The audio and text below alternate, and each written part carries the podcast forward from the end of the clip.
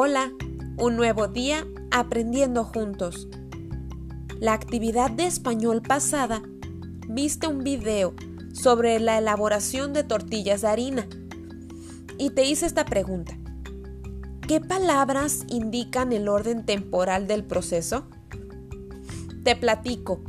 Un proceso es una serie de acciones que se realiza en orden para la elaboración de un producto.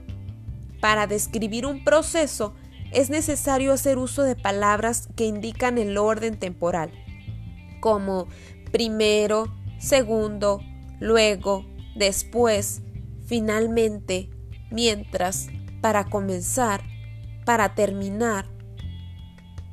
Esto que acabo de mencionar son palabras para indicar el orden de los pasos en un proceso.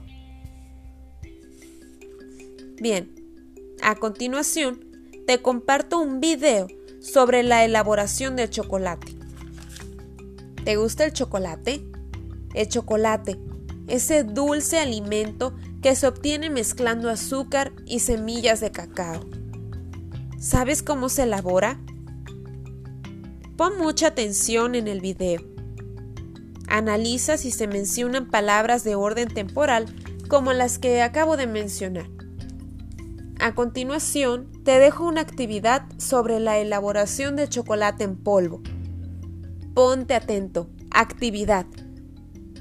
En la imagen que te comparto se observan los pasos para elaborar chocolate en polvo, pero están desordenados.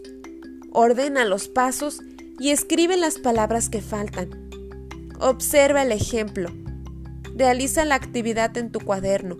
No olvides hacer los dibujos y colorearlos.